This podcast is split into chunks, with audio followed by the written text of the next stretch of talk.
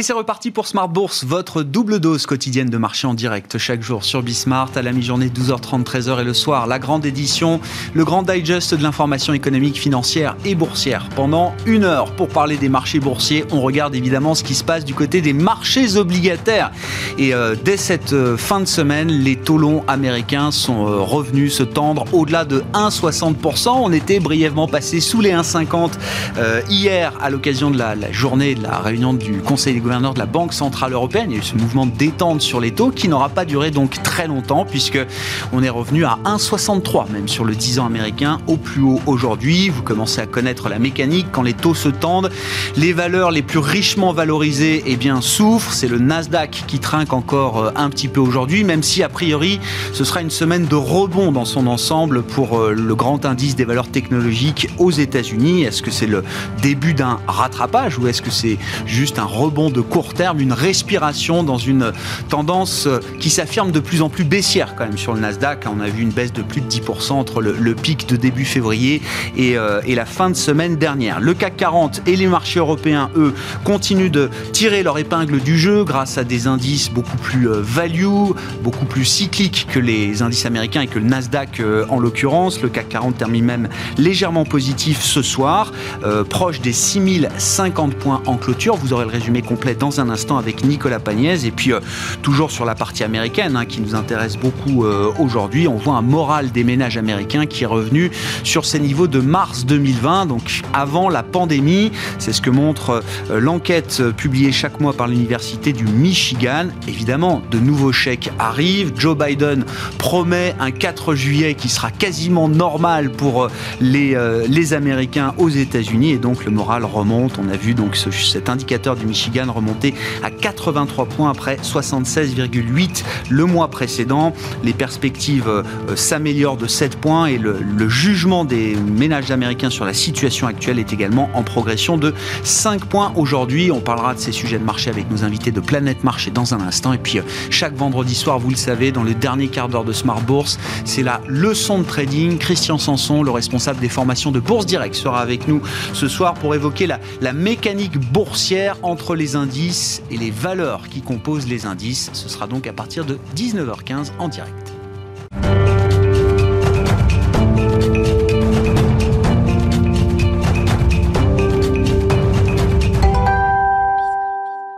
Mais d'abord, le résumé complet de cette séance après la clôture des marchés boursiers en Europe, c'est avec Nicolas Pagnès depuis la salle de marché de Bourse Direct.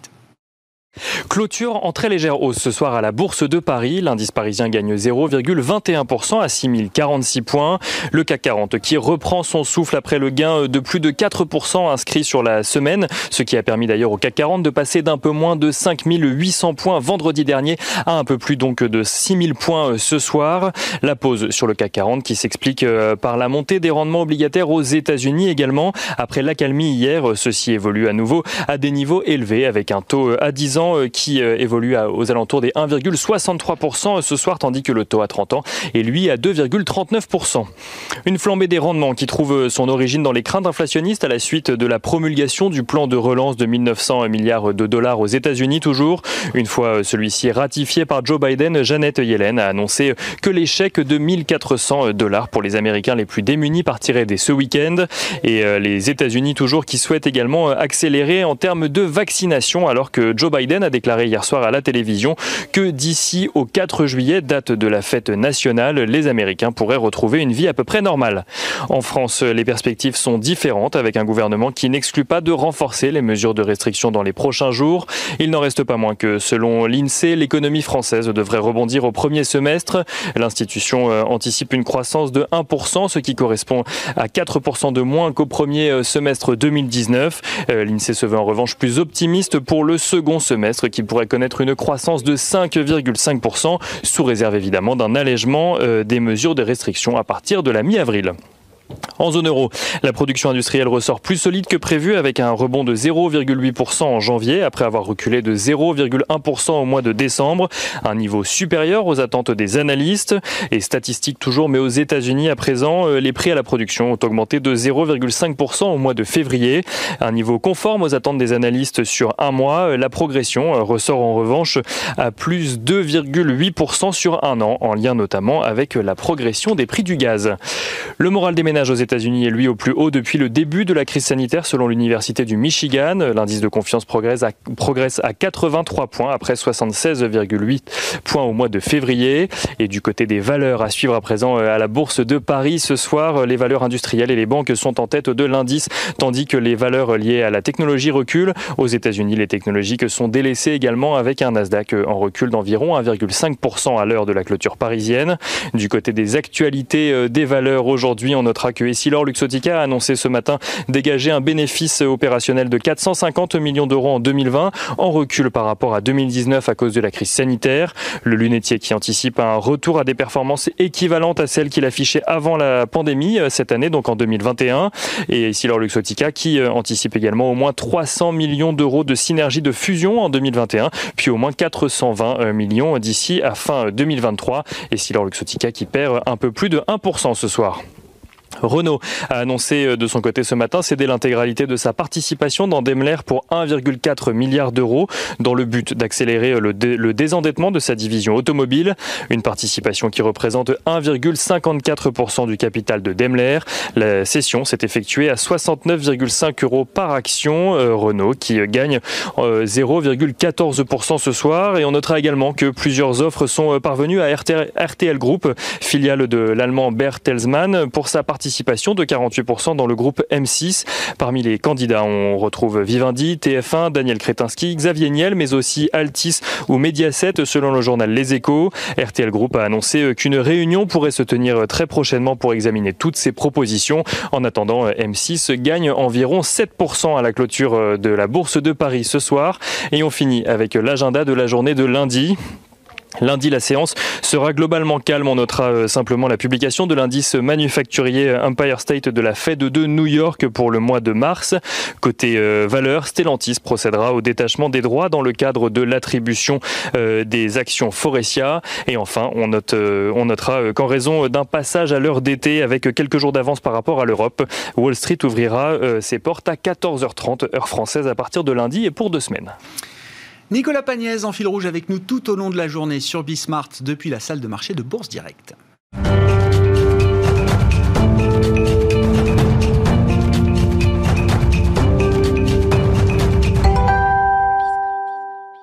Invités avec nous ce soir pour décrypter les mouvements de la planète marché. Alexandre Taïeb nous accompagne, analyste gérant chez Sycomore Asset Management. Bonsoir et bienvenue Alexandre. Bonsoir Grégoire. Jean-Jacques Friedman est à nos côtés également. Bonsoir Jean-Jacques. Merci d'être là. Vous êtes directeur des investissements de Natixis Wealth Management. Les taux, c'est évidemment le sujet forcément à la une avec un 10 ans américain qui est revenu déjà au-delà de 1,60% après une brève incursion sous 1,50 hier. Ça, ce sont les micro-mouvements du, du moment. Mais euh, Alexandre, comment est-ce qu'on explique la, persistance de ces tensions sur les taux, sur le marché euh, obligataire. Euh, alors qu'on est dans une séquence banque centrale et qu'on nous disait, c'était un peu le narratif des, euh, derniers jours, ça va se calmer, Christine Lagarde, Jérôme Powell vont d'une certaine manière siffler la fin de la récré, il ne faut pas que ce mouvement aille trop vite, tout le monde en est convaincu. Force est de constater, voilà, vendredi 12 mars, on est au-delà de 1,60 toujours sur le 10 ans américain. Oui, plus que le, plus que le niveau, c'est le, le mouvement qui, qui, impressionne et qui amène du stress sur le marché, hein, notamment sur les valeurs de croissance. Mais euh, ce qui justifie ça, le point principal, c'est l'anticipation d'une reprise forte des économies après cette année 2020 euh, catastrophique euh, de récession, etc. La, la, reprise va avec une certaine inflation. le marché anticipe une inflation assez forte hein, qui reviendrait suite à la reprise. Et donc, euh, il y a une espèce de, de, de, de bataille entre le marché et, et, la Fed, hein, on va prendre les marchés américains, mm-hmm. sur les anticipations de hausse de taux.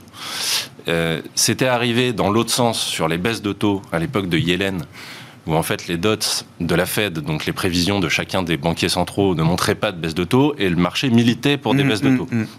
Et finalement, on avait vu que la Fed avait était pas loin de suivre le marché au final et avait fait des baisses de taux. Donc, est-ce qu'aujourd'hui la Fed va être en retard à se rendre compte qu'il y a beaucoup d'inflation et commencer à faire des hausses de taux graduellement? C'est le point d'interrogation. Moi, aujourd'hui, je pense que non. Je pense que c'est trop tôt, que, que, le marché s'emballe un petit peu sur, sur la reprise. Effectivement, il va y avoir de l'inflation, hein, mais Christine Lagarde l'a rappelé hier, ça va être dû essentiellement à des facteurs techniques et temporaires. Donc aux États-Unis, on peut citer, je sais pas, l'augmentation du prix des matières premières, c'est partout uh-huh. dans le monde, qui va avoir des effets sur le transport et d'autres secteurs, par exemple. Et ensuite, des facteurs techniques comme euh, l'arrêt de la baisse de la TVA en Allemagne, qui va amener de l'inflation mécaniquement, mm. mais qui n'est pas une inflation euh, pérenne de reprise économique. Mm, mm. Voilà. C'est compliqué à ce stade, Alexandre, d'imaginer au-delà des effets transitoires, parce qu'évidemment, comme vous dites, l'horizon qu'il faut avoir, c'est celui de, au-delà. Euh, c'est difficile, pardon, c'est difficile d'imaginer qu'il y ait une inflation résiduelle un peu plus élevée que le régime précédent. C'est quelque chose qu'on dont on n'est pas encore totalement convaincu euh, aujourd'hui? C'est plus justifié aux États-Unis qu'en Europe. Parce que euh, l'inflation pérenne, disons, elle part d'une augmentation du revenu disponible des ménages. Mhm. Ce que vous n'avez pas eu en Europe entre 2020 et 2019, ce que vous avez eu de 4% environ en moyenne aux États-Unis suite au chèque envoyé par Donald Trump et puis au futur chèque envoyé par, euh, par Joe Biden. Donc ça, c'est une mécanique qui va continuer. Maintenant, cet argent, est-ce qu'il va aller dans la consommation ou est-ce qu'il va aller dans uniquement les biens de base et les marchés pour ceux qui n'ont pas besoin de cet argent. C'est là aussi une question qu'on peut se poser. Le premier plan de Trump avait amené 0,4 points d'inflation en plus, hein, globalement. Euh, le plan de soutien de Joe Biden devrait avoir à peu près le même effet.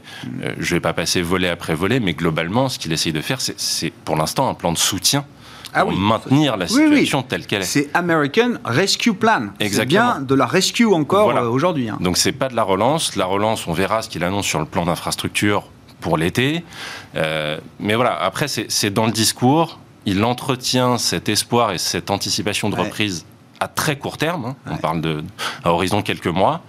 Et donc ça, ça fait penser au marché que ça y est, on est reparti dans une croissance positive forte et une inflation qui suit, ce qui est logique. Oui, je comprends. Euh, entre des marchés qui anticipent peut-être un peu trop vite des, des, hausses de taux et une Fed qui reste quand même sur un discours ultra dovish, c'est Évidemment, la Fed voit la reprise arriver. Ils sont pas euh, aveugles et ils ont le meilleur staff économique euh, au monde. Il n'y a, pas, a pas de sujet là-dessus. Mais dans la tonalité du discours de Jérôme Powell, on, se demande s'il est prêt à prendre acte justement de, cette reprise. Euh, entre monter les taux, euh, je ne sais pas, en 2022 ou 2023 comme price le marché et continuer d'acheter 120 milliards par mois sans limite euh, de, temps, il y a quand même une situation que la Fed va devoir éclaircir à, un moment. Est-ce que c'est trop tôt aujourd'hui? Comme on explique le fait que Powell reste encore à ce point dans la retenue bah, par rapport à ce que tout le monde voit venir quand même. C'est ce qu'on attend du discours. Soit il est plutôt bearish et il dit euh, il y a pas mal d'obstacles à la reprise et je vois encore des risques, euh, etc. Et donc je continue d'acheter et je serai là pour les 12-24 euh, prochains mois. soit il reste dans cette espèce de statu quo qui ne rassurera pas le marché et les taux continueront de monter. il peut même passer à l'acte. Ce qu'on espérait déjà lors de la dernière réunion, c'était ce qu'on appelle l'opération twist. Mm. Donc, on a pu le constater, les taux 2 ans aux États-Unis n'ont pas du tout monté. Mhm. Euh, en revanche, les taux 10 ans sont montés très fort, hein, une centaine de points de base euh, assez vite. Donc, il peut se concentrer ses achats sur la partie longue de la courbe. Mais aujourd'hui, il n'a pas tellement d'intérêt à faire ça. Parce qu'une courbe très pentue, c'est aussi un soutien au système financier eh euh, qui lui est assez confortable. Donc, sur, le, sur le discours de la Fed dans 5 jours, c'est pas évident qu'il change de discours, vous dites là. Euh, je, je, pense, je pense qu'il va rester encore sur un statu quo, peut-être réinsister sur les points qu'il a déjà évoqués, mais qui ne suffisent pas à, rassurer. Oui, les 10 millions de jobs qui sont encore euh, perdus, euh, etc. Mais bon, Yellen nous dit que l'année prochaine, on sera revenu au plein emploi aux États-Unis. Hein, donc on sait bien que cette mécanique de recréation d'emplois, de, elle, va, elle va se produire également. Juste pour finir avec vous, Alexandre, mais si la semaine prochaine, Jérôme Poel reste sur la ligne de communication qu'il a confirmé, réaffirmé au cours des deux dernières semaines, ça veut dire que 1,60, c'est juste un point de passage pour le 10 ans américain. Oui, c'est un point de passage. Euh, là, là, où ça va être plus problématique, et peut-être que ce sera le pic au niveau du taux 10 ans, c'est le 1,90-2. Pourquoi 1,90-2 Parce que 1,90, déjà, c'est le niveau des taux US euh, pré-Covid. Oui. Et deuxièmement, parce que euh, globalement, le coût moyen de l'endettement aux États-Unis sur les dix dernières années, c'est 1,90. Mhm. Donc aujourd'hui, à 1,60, les États-Unis se financent moins cher qu'en moyenne sur les dix dernières années. À partir du moment où ça va commencer à tourner autour de 2, à dépasser les 2, Là, l'État américain risque d'être un peu plus gêné aux entournures pour s'endetter, et donc pour continuer les plans d'aide, les plans de relance, etc. Et donc là, la Fed pourra venir en soutien de manière beaucoup plus incisive. Mm-hmm. Voilà. Mais donc, euh, oui, effectivement, si, c'est statu quo au niveau du discours de Powell euh, dans 5 jours, c'est les taux, euh, c'est la route pour 1,90. J'avais des économistes en début d'année qui me donnaient leurs objectifs sur le 10 ans. Il y en avait un qui me disait 1,70. Bah, D'ailleurs, je le cite, c'était l'économiste de Natixis, Jean-François Robin, mm. directeur de la recherche marché de, de Natixis. Euh, qui disait 1,70. Euh, il est revenu il y a deux jours, euh, Jean-François. Je, lui dis 1,70, c'est presque conservateur maintenant comme, mm. comme objectif. Comment vous regardez cette situation de marché, Jean-Jacques? Voilà, on est focalisé au quotidien sur les taux. Est-ce que c'est est-ce que c'est là qu'il faut regarder? Est-ce qu'on a raison d'être focalisé là-dessus? Et qu'est-ce qu'on peut imaginer comme développement sur ce marché obligataire et les conséquences pour les investisseurs globaux et pour les mm. investisseurs actions également? Alexandre l'a dit d'un mot, mais il faut y revenir. On voit bien qu'il y a toute une partie du marché action et, et une partie conséquente, hein, si on parle du Nasdaq, des GAFAM, des stars de la tech et de la croissance, qui, souffrent euh, et qui continuent de souffrir aujourd'hui. Qui souffrent, mais il faut voir que c'est pas le détricotage quand même complet du mouvement de polarisation qu'on avait euh, lorsque le marché a rebondi, où il y avait les valeurs croissance euh, qui, qui sont sorties vers le haut de leur range, qui ont été extraordinaires, et le reste était complètement à la cave. Là, il y a un rattrapage de ces valeurs-là et une espèce de consolidation à plat quand mhm. même de ces valeurs de croissance. Et ce qui donne quand même un marché haussier. Euh, Powell, euh, moi je trouve que sa parole n'est pas du tout décrédibilisée parce que euh, pour être crédible, il ne faut pas parler tout le temps. Et là, finalement, ce qui était intéressant, c'est que le, marché a géré pour lui finalement la remontée des taux et cette remontée des taux arrive à un très bon moment. C'est au moment où, tout le momentum de révision économique se met en place. Donc dans ce cas-là, on n'est pas en, risque. C'est-à-dire que la, montée des taux, et je, souscris aux 2% euh, aussi, parce que souvent les, mouvements, euh, l'amplitude de mouvement, quand on parle de 50 centimes, nous amènera à ce fameux 2 qui est aussi niveau pré-Covid, etc. Donc finalement, euh, ça arrive à un moment extrêmement favorable. On part d'un niveau bas euh, il y a un moment donné où l'amélioration économique se fait et le marché euh, l'encaisse très bien et se dit bon, on comprend bien, il y a une forme de normalisation. Et je suis sûr qu'au moment où ça sera nécessaire, bien sûr que les banques centrales ont des réserves à travers le twist obligataire, à travers euh, un yield de contrôle de, de, de, de, la courbe. Donc il y a tous ces moyens-là qui seront encore à disposition si besoin. Et le niveau, c'est plutôt 2. Donc la semaine prochaine, il peut parler. C'était peut-être une semaine un peu dangereuse parce qu'on savait que pendant 10 jours, finalement, il n'y aurait pas de prise de parole de la Fed. Donc s'il y avait eu une inquiétude, ça aurait été maintenant. Et finalement, sans avoir tellement à parler, euh, ça a fonctionné.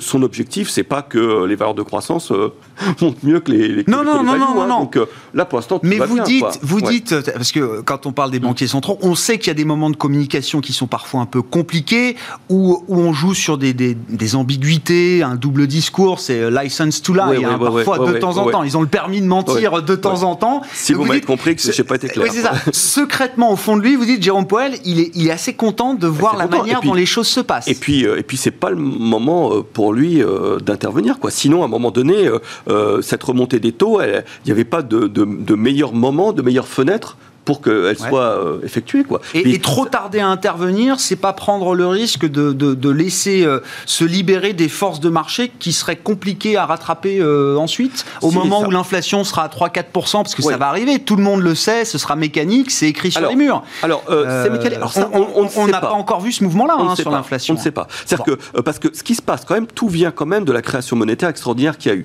Et théoriquement, c'est vrai que cette création monétaire, c'est inflationniste. Alors, en 2008, ça n'a pas du tout été inflationniste. Là, il y, a des, il y a des différences, et une des différences, c'est l'hélicoptère monnaie, bien sûr. Et on a vu que même l'hélicoptère monnaie, bah, les gens ne consommaient pas tant que ça, et que euh, bah, il y en a qui. Parce que euh, les économies sont fermées, Jean-Jacques. Alors c'était pas. Le Texas a ouvert, les services vont rouvrir aux États-Unis. C'est vrai. Alors on sait même en Europe qu'il y aura, euh, ça se précipitera, et d'ailleurs les jeux ont joué un peu des secteurs de conso pour ça. Mais il n'y avait pas que ça. Il y avait aussi le fait que bah, des, des, ménages n'ont pas tellement les moyens, et donc bah, on profite pour des biens de première nécessité. Et ça, c'est pas inflationniste. D'autres en profitent pour rembourser des emprunts euh, précédents. Euh, et il y a une partie, et puis même si vous êtes, euh, vous avez de l'argent, voilà, vous n'avez pas, je dis toujours le même exemple, vous n'avez pas acheté 10 frigos et 15 voitures quand même. Donc voilà, on sait que la consommation va redémarrer. sur le, le, le, cercle inflationniste, non seulement il y a l'histoire des, des, du taux de chômage qui est en réalité mhm. plus proche de 10 que, de, que, de, que du chiffre officiel un peu au-dessus de 6, mais il y a un autre élément, je trouve, parce qu'on pourrait presque faire une colonne avec tous les éléments sur la digitalisation, sur la mondialisation, etc., qui, qui pèsent vraiment sur... Mais je pense qu'il y a un élément nouveau et, qui va perdurer et qui empêche finalement cette spirale inflationniste, c'est vraiment le travail à distance. Et si on prend l'exemple des, GAFA, euh, euh, qui est très symbolique pour moi, c'est euh, le fait que bah, les boîtes de la Silicon Valley embauchent aujourd'hui des personnes dans d'autres États qu'elles payent moitié prix, parce qu'elles n'ont pas besoin de les payer ce même niveau par rapport au, prix de l'immobilier. Donc je pense qu'il y a une hausse de la productivité en place et que c'est un élément qui limite finalement ce, cercle inflationniste. Donc euh, sur l'inflation, alors que je trouvais les économistes extrêmement différents, euh, enfin qui se battaient vraiment, euh, mm. et que nous, on se disait, bah, on ne sait pas choisir, mais on se dit que finalement, cette création monétaire, ça va surtout faire de l'inflation des prix et des stocks, d'où le fait qu'on était plus positif sur les marchés.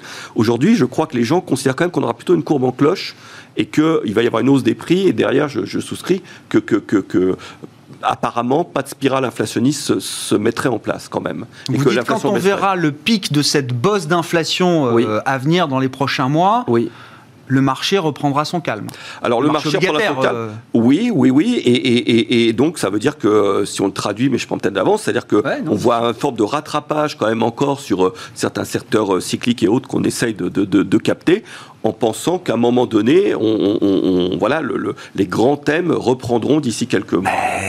La, question, alors je prends le Nasdaq comme symbole des grands thèmes, euh, des méga tendances, mais c'est aussi les valeurs euh, vertes, bien sûr, enfin toutes ces valeurs de croissance richement valorisées. C'est euh, un Nasdaq qui corrige de 10% et plus avec des valeurs qui ont perdu 15-20%, des grosses parfois, hein, Apple a perdu plus de 15% sur cette euh, phase de correction. Est-ce que c'est déjà, dans des perspectives, des horizons de temps euh, de moyen long terme, est-ce que c'est déjà des occasions de... C'est un peu tôt, mais on pense qu'une bonne moitié du chemin a été faite. Quoi. Une bonne moitié du chemin a été faite et que c'est cette convergence vers deux qui donnera peut-être à, ce moment-là cette idée de rotation. Alors après, c'est assez difficile de dire est-ce que ces rotations se feraient dans un marché qui serait cher, c'est-à-dire qu'elles résisteraient mieux à une baisse éventuelle? Ça, on n'en a pas du tout encore l'idée, l'histoire n'est pas écrite. Mais euh, voilà, on pense qu'il y a cette phase de rattrapage la logique et qu'ensuite, euh, parce que pendant ce temps-là, les résultats de ces, en fait, ce qui se passait, c'était que ils, ont vraiment une tendance comme ça. Alors, ils sont sortis vers le haut du range, ça se rééquilibre un peu, mais ils réintègrent quand même leur tendance de long terme qui reste favorable malgré tout.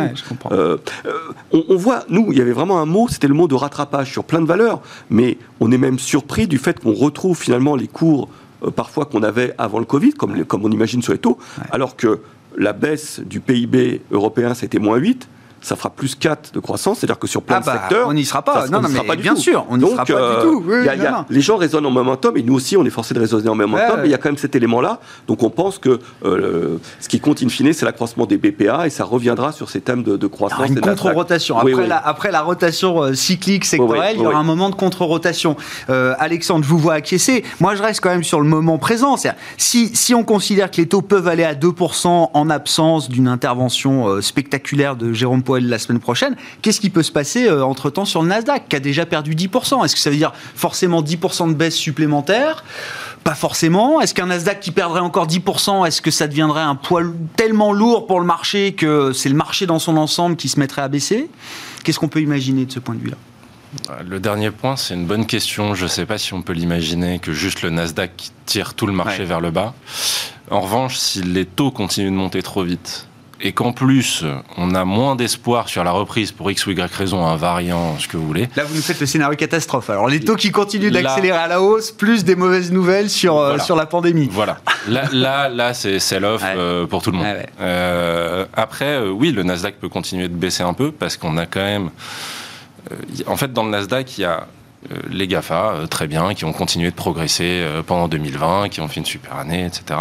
Et puis il y a la non-profitable tech donc ceux qui sortent des résultats euh, plutôt négatifs, mhm. qui sont toujours là et qui ont des super valorisations parce qu'ils ont un potentiel de croissance incroyable. Ça, aujourd'hui, on le valorise moins. Les PE de 200, 300, euh, c'était obligé de se dégonfler un peu. Mhm. Et c'est ce qu'on voit aujourd'hui. Donc typiquement, c'est celles qui prendront le plus cher quand les taux continueront de monter.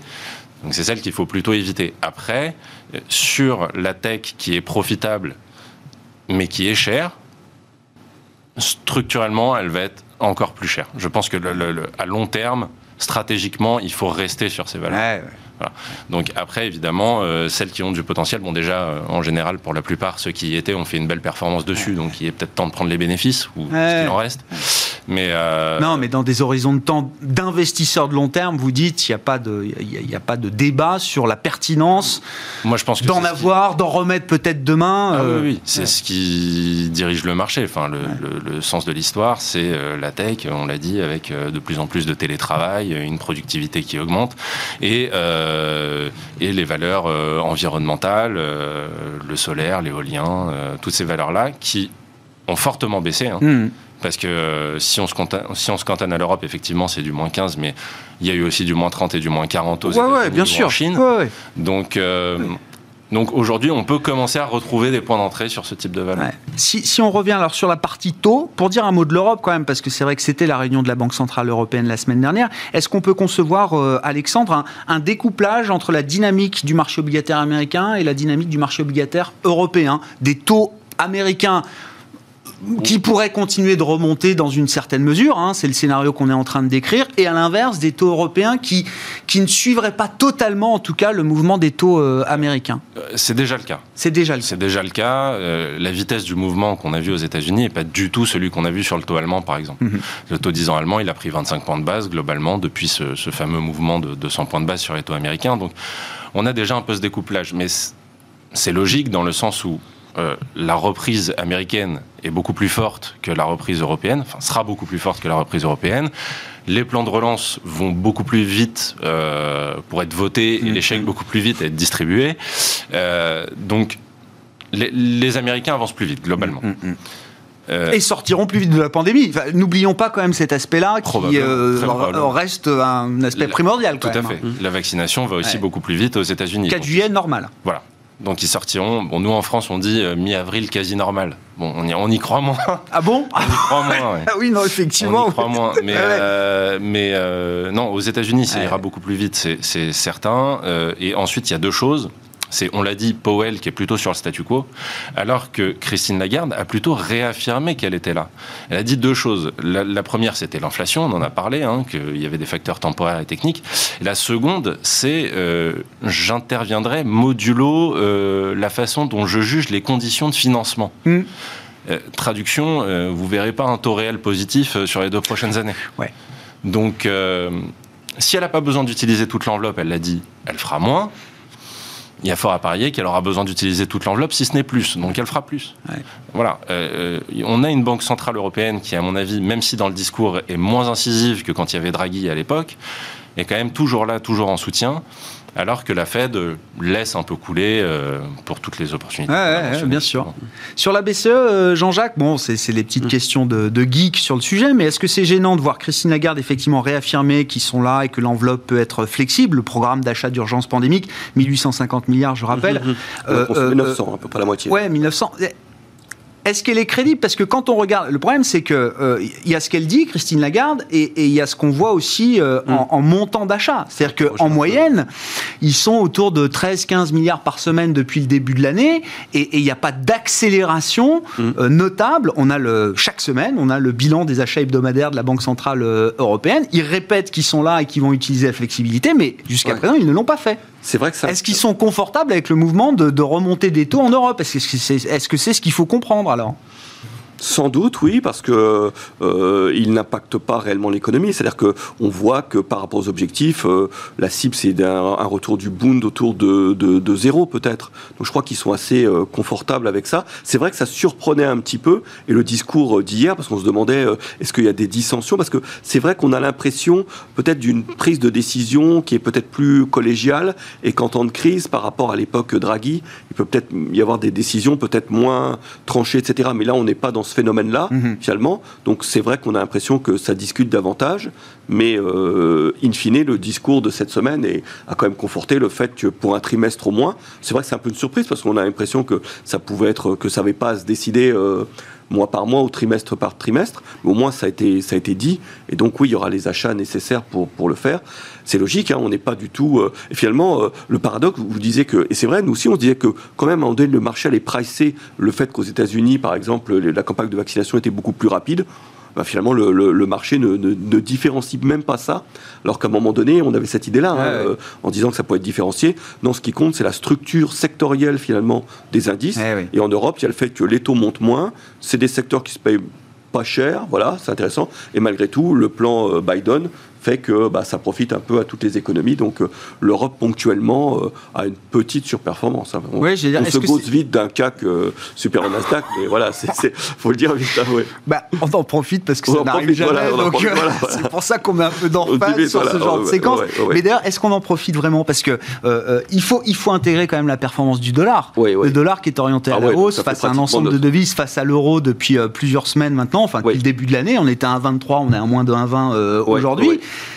C'est vrai que pour l'investisseur européen qui investit, euh, bah oui, est-ce qu'il n'est pas mieux finalement euh, de continuer à investir euh, sur le marché américain plutôt qu'en Europe? Bah Là, ce qu'on pense, c'est que pendant quelques temps, la composition sectorielle va profiter plutôt. voilà.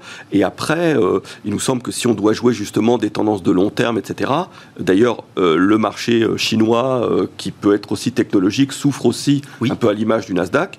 Et peut-être qu'une des manières de revenir sur le marché, c'est aussi peut-être de se ressensibiliser au, au marché asiatique, au marché chinois peut-être, qui paraissent euh, au moins avoir les mêmes perspectives de, de, croissance et peut-être à un prix moindre que le, que le, que le, que le Nasdaq. Euh, qu'est-ce qui fait d'ailleurs que le marché chinois, euh, lui aussi, a hein, perdu plus de 10%, 10-15% peut-être même, des grosses valeurs technologiques qui baissent fortement. Aujourd'hui, Tencent a dû perdre 6-7%. encore plus. Comment on l'explique? C'est quoi? C'est les marchés globaux qui fonctionnent oui, puis sur le même tempo ou est-ce qu'il y a des spécificités sur le marché chinois Il y a peut-être la spécificité des émergents où beaucoup d'endettements sont malgré tout quand même en dollars. Hein, voilà. Et donc cet endettement en dollars pèse euh, davantage, donc le marché obligataire finalement émergent souffre euh, davantage, et ce sont aussi des valeurs technologiques de, croissance, et donc euh, elles subissent un peu le même sort. Euh, alors que là, on se dit, parce qu'aux États-Unis, il y a quand même des paris gigantesques. Ce plan, euh, on ne sait pas ce que ça peut donner quand même. Ça peut être euh, plus un plan d'infrastructure derrière, mm. alors qu'on a l'impression que sur les marchés chinois, notamment, il y a, quelque chose d'un peu plus cadré. Ils n'ont pas tellement besoin de plus d'argent. Ah, il y a plus de rigueur dans la politique économique et budgétaire et monétaire aujourd'hui en Chine qu'aux États-Unis. Oui, oui, donc ça paraît donc peut-être que le phénomène s'est joué peut-être être plutôt surexposé sur les marchés européens pendant quelques semaines quelques mois, pour profiter de ça. Et ensuite, dans les tendances de long terme, c'est peut-être euh, au moins autant les émergents que le marché américain a joué, oui, pour sur, nous. Sur le dollar, qu'est-ce que vous dites, messieurs Alexandre Alors bon, en début d'année, c'était le consensus, on disait mmh. baissier dollar comme généralement le consensus est fait pour être pris à revers. Et là, c'est sur le dollar que le consensus s'est fait prendre euh, à revers. Mais comment vous expliquez que le dollar n'est pas décroché jusqu'à présent? Et est-ce qu'il faut quand même garder cette idée en tête qu'à un moment, le dollar va baisser. ils ont émis, le Trésor américain a émis 120 milliards sur la semaine, ils vont émettre plus de 400 milliards sur le mois de mars. C'est la totalité de l'encours obligataire d'un pays comme les Pays-Bas, par exemple. Euh, le mois de juin sera un mois d'émissions de, spectaculaires euh, également. Bref, le rythme de l'endettement américain ne va pas baisser. Est-ce qu'à un moment, il y a toujours l'idée d'un décrochage du dollar euh, devant nous? Ah, je pense qu'il va falloir pour, euh, pour Biden notamment. Hein. Euh, ça, marche dans le même sens que les taux. Hein. C'est-à-dire qu'une Fed qui paraît, même si elle ne l'est pas, plus conservatrice, euh, forcément ça vient augmenter le dollar. donc Bon, moi je reste sur le consensus de début d'année, hein, plutôt que ces dollars, parce que quand on voit l'accroissement des déficits et les plans de relance qui vont être annoncés, qui seront de toute façon plus forts qu'en Europe, on va quand même avoir, euh, on devrait avoir une, à nouveau une baisse du dollar. Maintenant, à court terme, euh, le mouvement peut effectivement continuer. Mhm. Après, il y a ça dépend contre quelle devise on regarde. Hein. À chaque fois, c'est toujours pareil. Bien sûr, c'est un genre. Il y, a, aussi, il y a aussi des devises émergentes qui baissent. Il y a des craintes sur le Brésil qui souffre beaucoup de la crise Covid encore maintenant. Mhm. Donc, par exemple, par rapport au réal brésilien, bon, il y, a, le double effet de hausse du dollar et de baisse du réal. Euh, voilà. Euh, donc, oui, à court terme, je pense que le, dollar peut continuer de monter. J'ai pas de point précis en tête, mais euh, voilà, tant que la Fed dit pas, je remets au pot ou je vais remettre au pot, le, le dollar va continuer de monter. Et ensuite à plus long terme, je vois quand même, enfin, si vous me demandiez à la fin de l'année où est-ce que sera le dollar, il sera probablement plus bas que ce qu'il est aujourd'hui. Ouais, je comprends. bon, ça nous ramène à la Fed à chaque fois, mais qu'est-ce qui va faire bouger la, réserve fédérale euh, américaine? C'est-à-dire que plus elle attend, plus la reprise va arriver et, elle va remettre au pot, comme vous dites, au moment où la reprise va commencer vraiment à décoller? Mhm. Non, au contraire. Je vois Jean-Jacques qui dit oui. C'est ça qui est extraordinaire. Non, mais enfin, c'est c'est presque inconcevable, on se dit. Mais c'est pour ça qu'on on, parlait de fenêtre euh, à, court terme, c'est-à-dire que, mais on pourrait presque dire la même chose de la politique budgétaire. Il euh, n'y aurait pas besoin, c'est un pari quand même important, il n'y aurait pas besoin sur le papier euh, forcément d'une telle relance budgétaire malgré tout qu'un aspect social et puis mm, un mm. aspect voilà. Mais mais c'est vrai que bah, parce que c'est un gros paquebot euh, et que une fois que le cap a été lancé, même s'il y a des chiffres économiques très puissants, etc., euh, ils modifieront le cap euh, lentement et donc il peut y avoir finalement une politique monétaire toujours soutenue. Ça sera peut-être pas trois ans, ça sera deux ans, mais avec malgré tout une relance budgétaire, un effet de base assez incroyable. Donc c'est pour ça que les gens étaient peut-être plus à l'aise à court terme qu'à moyen terme en se disant bah, on voit une fenêtre à quelques, voilà, sur quelques mois. Après, c'est plus incertain, oui. oui. J'ai vu là, alors, tout le monde remonte ses prévisions sur la croissance américaine. Euh, Morgan Stanley, a priori, c'est ceux que j'ai vus comme étant les plus agressifs. Il voit plus de 8% de croissance euh, cette année aux États-Unis, enfin du Q4 2020, Q4 2021 avec un output gap, donc une, le, comblement de la, de la, perte de richesse qui se ferait dès la fin de ce trimestre.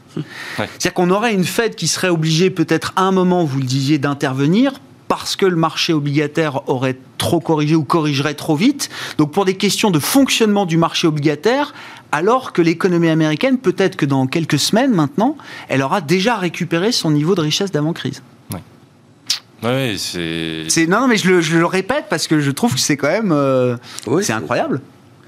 Je, pense que les banques centrales préfèrent pêcher par excès de surchauffe aujourd'hui que par excès de prudence. Donc euh, après, on est quand même tous bien, bien certains de la reprise économique américaine. Il peut y avoir des obstacles. Hein. Euh, quand Yellen dit on sera au plein emploi à la fin de l'année, c'est divisé par deux le taux de chômage actuel. Et il faut voir la qualité de l'emploi américain. Euh, il y a beaucoup de jobs partiels, à temps partiel, euh, de faible qualité, qui rapportent de très faibles revenus, euh, on cumule plusieurs emplois, etc. etc. Donc, il faut voir aussi.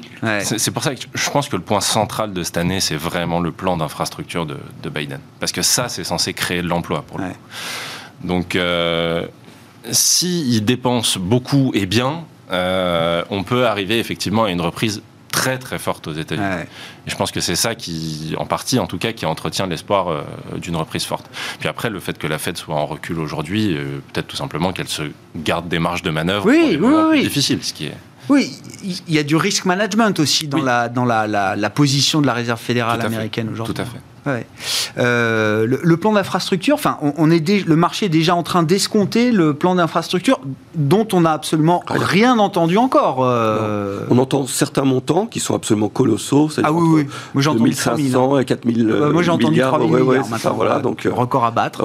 je ne sais même pas à quoi, d'où ça vient, à quoi ça correspond. Ce qui amènerait, ce qui amènerait si on met tout ça bout à bout, plus de 20% de PIB entre le plan Biden et les plans euh, euh, précédents euh, de Trump. Quoi. Donc mm-hmm. c'est vrai que c'est stupéfiant, quoi. Oui, c'est vrai.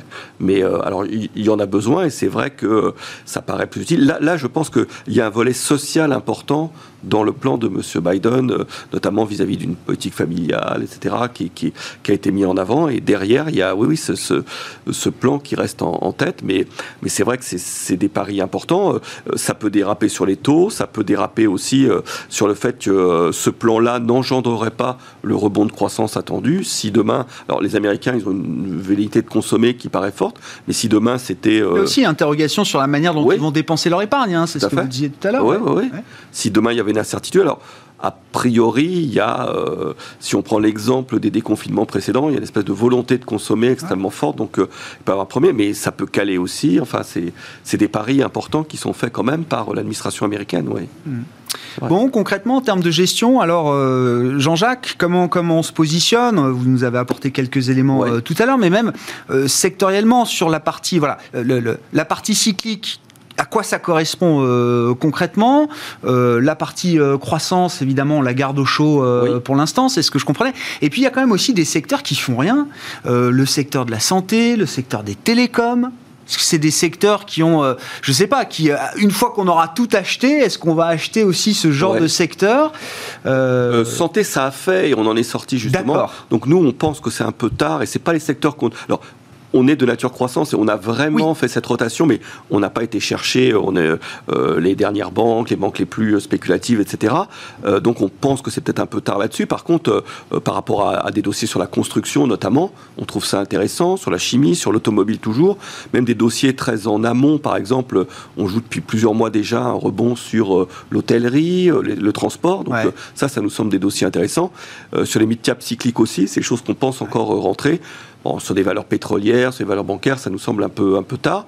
Mais il me semble que ce mouvement-là, on, va garder ses pauses encore pendant quelques mois sur ces secteurs-là parce qu'il euh, y a cette phase de rattrapage euh, qui est liée à la remontée des taux qui, nous semble encore euh, écrite pour l'instant. Oui. je comprends. L'équilibre du, portefeuille idéal, là, pour vous aujourd'hui, Alexandre Je ne sais pas comment bah, vous, le, vous mettez le curseur. Le premier point, c'est quand même d'être long action. Euh, dans un environnement d'augmentation des taux. Euh, eh oui.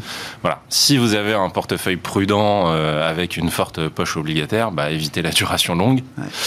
ça, c'est le premier point. Ensuite, on, voit que le marché action, de toute façon, continue de progresser. Hein. Mm, mm, mm. ensuite, je pense que la deuxième étape, c'est de diversifier son portefeuille quand on a été, parce qu'on a tous été très long des valeurs de croissance quand même pendant un certain bout de temps. Bien sûr. Donc effectivement, il faut diversifier. Jean-Jacques l'a très bien dit. Il y a plein de secteurs qui euh, peuvent bénéficier encore d'un rattrapage. Alors je suis totalement d'accord pour dire euh, que sur les banques et les pétrolières, c'est peut-être un peu tard. D'autant plus sur les banques. Hein. il, me semble que c'est BNP qui a 10% de ses plus hauts historiques quand même qui n'est pas du tout dans une ah situation à ah la bulle de 2007. Donc, euh, donc voilà, le rattrapage est peut-être fini sur certains secteurs. En revanche, à court terme, euh, de jouer cette reprise effectivement euh, automobile, mais même euh, transport autoroutier, tourisme, mais même tourisme local, parce que le tourisme local va d'abord reprendre avant le tourisme international, donc d'aller d'aller jouer ce genre de choses, c'est intéressant. et puis à plus long terme, je pense qu'aujourd'hui, être contrariant, c'est d'aller chercher de la croissance. Et oui, c'est ce que vous disiez tout à l'heure. Euh, et, à mon avis, c'est la bonne euh, la bonne idée, c'est d'aller chercher de la croissance qui soit a fortement baissé là récemment, soit est encore à un prix raisonnable parce qu'elle va devenir chère. Euh, et on parlait de comment euh, chacun va dépenser son argent, mais il faut aussi voir si ça se met dans la consommation de vêtements, de biens manufacturés, etc. De quelle façon ça se met euh, Un exemple très simple, JD.com, donc le, site en Chine de e-commerce, a publié très bons résultats alors que la Chine a repris une vie quasi normale. Mmh, mmh. Ce qui signifie que les consommateurs maintenant passent beaucoup plus par le e-commerce que par le centre commercial classique. Donc voilà, pareil sur le, sur le télétravail. Est-ce que euh, une boîte comme IWG en Grande-Bretagne n'est pas intéressante? C'est l'équivalent de WeWork, mais qui sort, euh, qui sort de l'argent. un WeWork qui marche. Voilà, un WeWork qui marche. Donc, voilà, est-ce que, est que IWG n'est pas, pas une boîte intéressante? Est-ce qu'on ne va pas changer notre fonctionnement? Même, à la marge, ça va amener de fortes croissances pour ces entreprises. Je lisais, c'était il, il, y a 15 jours, je crois, l'interview du patron de AB InBev, donc le plus gros brasseur du monde. C'est une très belle euh, opportunité, ça. Alors, bah, tiens, vous allez me dire pourquoi. Et j'ai été frappé parce qu'il faisait de la prospective justement sur les changements de comportement de ses consommateurs, donc les buveurs de bière, comme il les appelle. Et euh, alors, peut-être qu'il faut acheter AB InBev, ça vous, nous, mm. vous nous direz pourquoi. Mais il dit, évidemment, et on le voit en Chine, euh, beaucoup de consommations sont faites en ligne, c'est-à-dire on commande en ligne à la maison, et je crois que c'est euh, Uber, si je dis pas de bêtises, qui vient d'investir, je crois, dans une petite société qui fait de, justement de la livraison d'alcool euh, à domicile. Et c'est vrai qu'on voit ce genre de business euh, augmenter aujourd'hui. Il est convaincu que ça va rester. Même demain, quand les restos, les bars auront rouvert, la, maison va rester quand même une espèce de bulle sanitaire et que la consommation d'alcool, de bière en l'occurrence, mmh. se fera encore en partie à la mmh. maison à travers la commande en ligne chez des acteurs, alors des Uber ou d'autres. Donc je ne sais pas comment on joue ce thème-là à, travers le, à travers le brasseur directement ou à travers des, euh, des, des livreurs mais, mais, par exemple, il y a une corrélation. Alors, il y aura aussi l'effet sortie où les gens consommeront. Et puis, c'est paradoxal, ça paraît idiot, mais ça marche souvent. C'est-à-dire que lorsqu'il y a beau, lorsque euh, il y a des corrélations comme ça, mais lorsque lorsque finalement beaucoup de gens sont sur des chantiers, etc., la consommation de bière monte aussi. Donc une façon, on peut jouer avec CRH, mais on peut jouer aussi avec Heineken. vous dites sur le fait, construction, voilà, au deuxième degré, on peut faire CRH au premier temps et Heineken dans un second temps. Donc c'est ça le paradoxe aussi. Oui, oui. Donc je pense que par rapport au secteur défensif, euh, nous on pensait que finalement qu'il y avait croissance, il y aurait la rotation cyclique et on finirait que ça serait la fin de la hausse quand le marché sera haut justement sur les secteurs défensifs. Et on, là on y est sensible parce que c'est vrai que télécom ça interpelle un peu, on se demande pourquoi. Mais finalement les gens ramassent un peu pas cher. Par contre sur la sur le, des secteurs comme comme le comme la boisson, par exemple, ça, c'est un secteur défensif qui semble intéressant, justement, euh, à jouer maintenant. Quoi. ouais. Et donc ça, ça permettra au marché action, si on a ce mouvement de rotation contre rotation, de, de, de rester à niveau d'un CAC, je sais pas, qui pourrait le, record. J'ai revérifié, j'avais oublié, c'est 6944 points, je crois, c'était en 2000. Hein, c'est euh, le record du CAC, c'est 2000, hein, c'est pas 2007.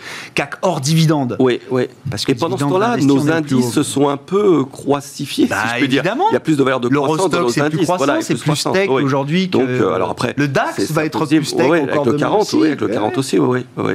Donc, euh, non, non, c'est, euh, tout ça est assez euh, paradoxal, mais, c'est vrai que la, surexposition, c'est, le pendant de la baisse qu'il y avait eu. C'est one way, quoi, et donc c'est vrai que c'est difficile de jouer des corrections. Et pour l'instant, tant qu'il n'y a pas des CEO là, on est resté aussi positionné surexposé. Hmm. Merci beaucoup, messieurs. Merci d'avoir été avec nous pour euh, cette discussion de marché pendant une quarantaine de minutes chaque soir. Planète Marché dans Smart Bourse sur Bismart avec ce soir Jean-Jacques Friedman, directeur des investissements de Natixis Wealth Management et Alexandre Taïeb, gérant chez Sycomore Asset Management.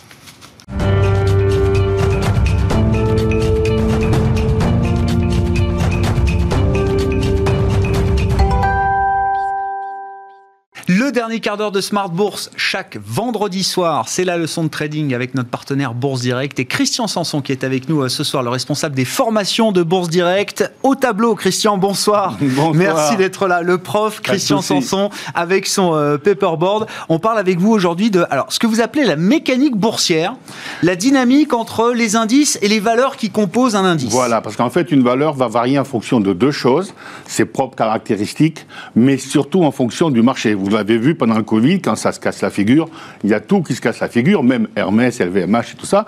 Et quand euh, ça remonte, comme euh, quand Pfizer a fait son annonce, il y a tout qui explose à la hausse, et c'est mathématique, c'est logique. D'accord bah, Tout le monde ne monte pas de la même manière, tout le monde ne baisse pas de la même manière. Non, bah justement, ça dépend un peu de, ah la composition. C'est la leçon. Alors, déjà, il faut, se rappeler un tout petit peu que les investisseurs institutionnels, quand ils veulent investir sur Paris, ils vont sur le futur CAC 40 parce que c'est tout simplement le marché à terme officiel, réglementé. Voilà, et, donc, et contrôlé. Donc, le futur théorique, c'est tout simplement le CAC 40 cash donc je vais vous réexpliquer un tout petit peu comment il est calculé. Capitalisé jusqu'à la fin du mois, puissance n sur 360, en sachant que la fin du mois, c'est toujours troisième vendredi du mois, moins les dividendes, puisque quand on achète un contrat, on n'a pas le droit de percevoir des dividendes. Le CAC 40 cash, qu'est-ce que c'est? Ben, On l'a vu la dernière fois, c'est composé donc de 40 valeurs, j'ai fait un petit, un petit, voilà. Vous aviez votre euh, Airbus, euh, call. Etc., etc., pour aller sur Vivendi, et Worldline. Ouais. D'accord? Je ne vais pas expliquer comment on fait le CAC, mais vous allez voir, on fait un non, c'était la leçon d'avant, donc c'est en inverse. Il faut regarder J'ai pris, des, J'ai pris des cours dans la journée. Air Liquide valait 133, Airbus 98, là ça valait 27,60, et là ça valait 75,5. On a vu que chaque valeur a un poids dans l'indice. D'accord? Le poids de la valeur d'un indice calculé par le flottant. Euh, le poids notamment d'air liquide, c'est 4,55%. Euh, ça, c'est 4,11%, etc. pour les valeurs. On arrive à 1,77% pour Vivendi et 1,30% pour la Worldline. Le futur, il vaut, il cote en points. Un point, c'est 10 euros. Mhm. Donc tout à l'heure, j'ai fait une petit, un petit calcul. Quand on est à 6000 points, si un investisseur achète un contrat, mhm. il investit sur 60 000 euros. Mhm. On va faire le raisonnement inverse. Si je fais 60 000 euros multiplié par le poids de la valeur, divisé par le cours de la valeur, ça me donne le nombre de titres qu'il y a dans un panier CAC 40. D'accord. C'est-à-dire qu'un panier CAC 40 est composé de 20,54 Airbus, 25,18 euh, Airbus, pardon, Air Liquide, etc. 38, bon je vais arrondir, hein, Vivendi, et 10 Worldline. C'est-à-dire que chaque fois qu'on achète un contrat CAC 40, ou d'ailleurs quand vous achetez un produit ETF, certificat, vous êtes propriétaire. Action Air Liquide, 25 Airbus. Voilà, c'est comme si vous aviez, etc. D'accord? Donc ça, il faut, faut, comprendre ça. Et d'ailleurs, euh, j'écoutais bien sûr les, les, émissions précédentes, mais quand il se passe quelque chose sur les bancaires, quand il se passe quelque chose sur euh, euh, le luxe, oui. bien évidemment, ça va impacter, impacter le CAC 40 cash. Uh-huh. Donc, ça va impacter le futur. Uh-huh. Mais comme toute la spéculation internationale et les couvertures des portefeuilles se font sur le futur, quand il se passe quelque chose sur les marchés, c'est une égalité. Donc, bien évidemment, ça aura un impact sur mes valeurs. Bien sûr. Et bien sûr, sur les plus petites après. Je prends l'exemple de Pfizer quand Pfizer a sorti euh, sa nouvelle à midi 20. Oui, 9 hein, Et que le soir, voilà, et le soir, on était à 8, il s'est fait 200 000, enfin, euh, plus de 10 milliards, 200 000 contrats. Les, tout le monde voulait acheter, acheter, acheter, acheter, acheter du futur. Mais pour pouvoir acheter, qu'est-ce qu'il faut qu'il y ait? Des vendeurs? Et ben voilà, quels sont les mecs qui sont assez idiots de vendre Le 9 novembre dernier. Qui, qui, qui, qui voilà, qui, sont, qui sont les personnes qui sont assez idiotes, excusez-moi, de vendre en sachant que ça explose à la hausse. Surtout, on annule tout et on attend. Et bien, il y en a qui le font. Pendant la descente du Covid, qu'est-ce qui s'est passé? Pendant 15 jours, on est passé de 6 000 à... Et là, c'était l'inverse. Tout le, monde, ben, tout le monde voulait vendre bien sûr. des futurs pour gagner à la baisse, ouais. etc., etc. Mais pour pouvoir vendre, qu'est-ce qu'il faut qu'il y ait Ben oui, des acheteurs. Et voilà. Et donc, quelles sont les personnes qui sont assez ouais. inintelligentes d'acheter en sachant très bien que ça se casse la figure C'est le couteau qui tombe. Ouais. Voilà. Et, et, quand ça montait, c'est pas avec un contrat ou deux contrats, comme si vous, vous achetiez un contrat ou moi, parce qu'on peut le faire. Mais c'est 100, 100, 200, 300 000, vous imaginez 1000 multipliés par, par 6 000 points, multipliés par 10 euros, et à la fin de l'année, tout un tas de volume. Et bien, dans les banques, et dans certaines grandes sociétés de bourse, il y a ce qu'on appelle des arbitragistes. Des arbitragistes, en fait, dont le rôle, bien évidemment, c'est de faire de l'arbitrage. Et l'arbitrage, quand on fait de l'arbitrage, c'est qu'on achète quelque chose et on vend autre chose. Mmh. D'accord? En fait, ils assurent la, la, la liquidité. Mmh. Bon, vous avez déjà entendu parler des teneurs de liquidité oui. sur les options. Ben, il y a des teneurs de liquidité qu'on appelle arbitragistes sur les futurs. D'accord? Et donc, chaque fois que les investisseurs, comme je prends Pfizer, veulent acheter, acheter, acheter, acheter des contrats, ouais. qu'est-ce qu'ils font, eux? Ils vendent le futur Ils vendent à découvert. Shortent le futur. Ah ouais. En fait, c'est pas si simple que ça. Parce que, bon, je peux pas tout vous expliquer là. Non, non, non. Mais... Un... mais du coup, ils vendent les futurs. Et en face, ils achètent le... l'équivalent sur les actions. Donc à chaque fois qu'ils ont vendu des contrats, ils vont acheter 20, 20 Air, liquide, 25, 25 Airbus, blablabla. Bla, bla. Ils ont vendu 100 contrats. Oui. Ils vont acheter 2054 Air Ils couvrent leur position. En fait, ils jouent sur un écart. Ouais. Un écart entre le futur qui est en train de oui, coter oui, oui. et, et, le, le futur théorique. Voilà, ça s'appelle la base. Bon, je ne ouais, peux pas trop ouais, expliquer là.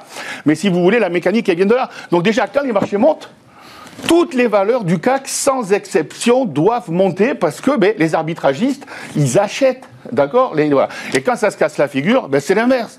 Tout le monde veut vendre, veut vendre, veut vendre, veut vendre. Qu'est-ce qu'ils font du coup? Ils achètent. Et s'ils achètent du futur, qu'est-ce qu'ils vont faire en face?